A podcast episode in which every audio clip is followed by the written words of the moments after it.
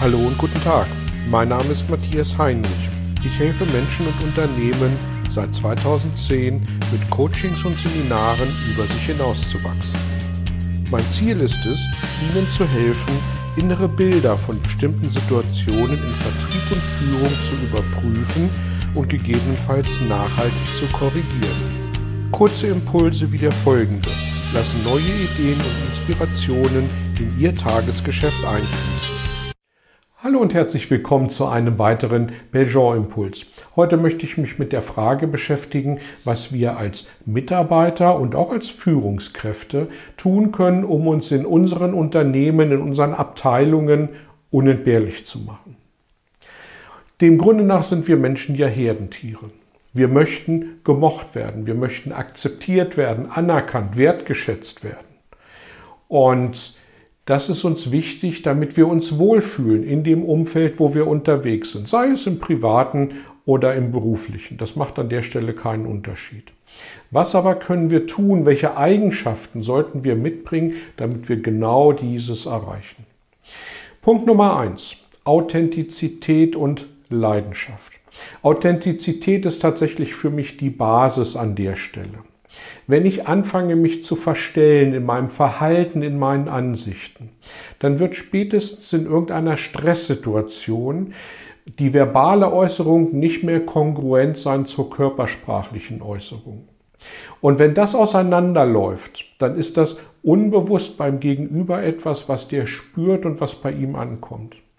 Und das bedeutet, dass ich die Authentizität nicht mehr habe, dass ich die verlasse und dass dem Grunde nach das, was ich vorher gespielt habe, was ich aufgesetzt habe, sich entlarvt, sich entpuppt. Und damit verliere ich meine Authentizität, meine Glaubwürdigkeit. Und deswegen ist Authentizität tatsächlich für mich die Basis an der Stelle. Wenn ich dann, wenn es mir dann gelingt, in meinen Stärken zu arbeiten, in, in den Dingen gut zu sein und das, was mich ausmacht, wirklich auch positiv mit einbringen zu können, dann bin ich intrinsisch motiviert, weiterzumachen, mich mehr zu engagieren. Und das wird natürlich auch entsprechend wahrgenommen werden in unseren Abteilungen und in den Unternehmen.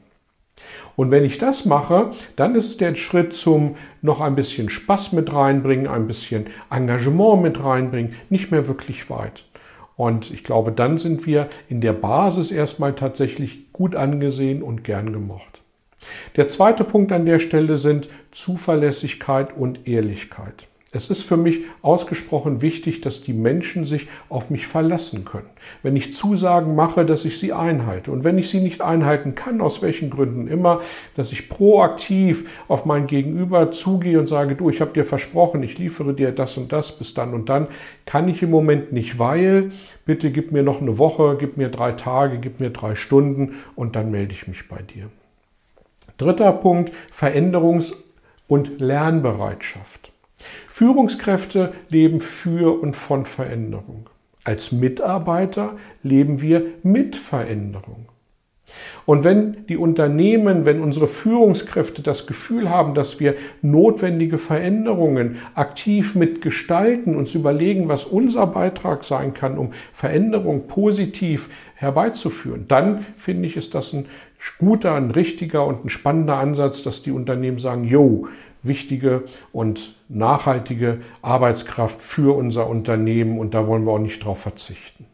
Das gilt tatsächlich nicht nur für einen Arbeitsplatz, das gilt auch im Privaten. Ich habe neulich ein spannendes Beispiel bekommen, dass Lehrkräfte in Neuseeland Freistunden bekommen, wenn sie ihre Schüler und Schülerinnen ähm, überzeugen, sich mit etwas zu beschäftigen, was sie, die Lehrer, als Hobby gerne privat betreiben. Also egal, ob irgendwas Sportliches, irgendwas Musikalisches, irgendwas lesen, wenn, wenn die Lehrer die Schülerinnen und Schüler motivieren, in dieses Hobby mal einzusteigen, sich das anzugucken und vielleicht da auch mitzumachen, dann bekommen sie Freistunden im Job. Ich finde, das ist ein sehr spannender Gedanke. Kompromissbereitschaft und Zielfokussierung sind für mich der vierte, das vierte Themenfeld, das, der vierte Themenbereich vordergründig ein Widerspruch, weil zielfokussiert und orientiert zu sein ist das eine, auf der anderen Seite aber kompromissbereit zu sein, mag vordergründig ein Dilemma sein. Für mich passt es insofern zusammen, als dass ich einerseits die Ziele, die mir aufgegeben werden, mit aller Nachhaltigkeit versuchen möchte zu erreichen. Wie ein Sportler, der als erster durchs Ziel rennen will beim 100-Meter-Lauf und nicht als dritter. Und auf der anderen Seite aber auch eine Kompromissbereitschaft im Sinne von, ich habe eine Meinung, ich vertrete eine Meinung, ich vertrete auch die Ziele, die uns aufgegeben sind, aber ich akzeptiere auch andere Meinungen, ich akzeptiere andere Sichtweisen. Und zwar nicht im Sinne von, ich schließe mich an, sondern im Sinne von, ich habe eine Meinung, du hast eine Meinung, jetzt lass uns mal schauen, dass wir einen gemeinsamen Kompromiss finden. Und ich glaube, das ist eine gute Basis, um als wertvoller Unternehmer, als wertvoller Bestandteil des Unternehmens tatsächlich auch anerkannt zu werden. Jetzt werden Sie möglicherweise sagen, ja, Moment mal, bei diesen Punkten ist aber das Thema Fachlichkeit und das Thema fachliche Kompetenz gerade irgendwie unter den Tisch gefallen. Und tatsächlich gehört das für mich zur Lern- und Veränderungsbereitschaft. Also lebenslanges Lernen, fachliches Lernen, aber auch außerfachliches Lernen und die Bereitschaft, sich eben mit Veränderungen auseinanderzusetzen, das gehört für mich in diesen Bereich. Und ganz zum Schluss, alles das, was für Sie wichtig ist, alles das, was für das Unternehmen wichtig ist, dass Sie ein guter Mitarbeiter sind, das bitte darf auch Maßstab in Ihrem Umfeld sein. A für Sie und B für die Menschen, mit denen Sie sich umgeben. Denn wir sind immer das Ergebnis der fünf Menschen, mit denen wir uns mehr oder weniger tagtäglich umgeben. In diesem Sinne, danke fürs Dabeisein. Danke für Ihr Feedback, wenn Sie gerne eins für mich haben und gerne bis zum nächsten Mal. Tschüss. Vielen Dank für Ihr Interesse an meiner Arbeit und an meiner Vorgehensweise. Gern werde ich auch ganz konkret für Sie tätig und helfe Ihnen, über sich hinauszuwachsen. Sprechen Sie mich an. Ich freue mich auf Sie und die Zusammenarbeit im Coaching oder Seminar.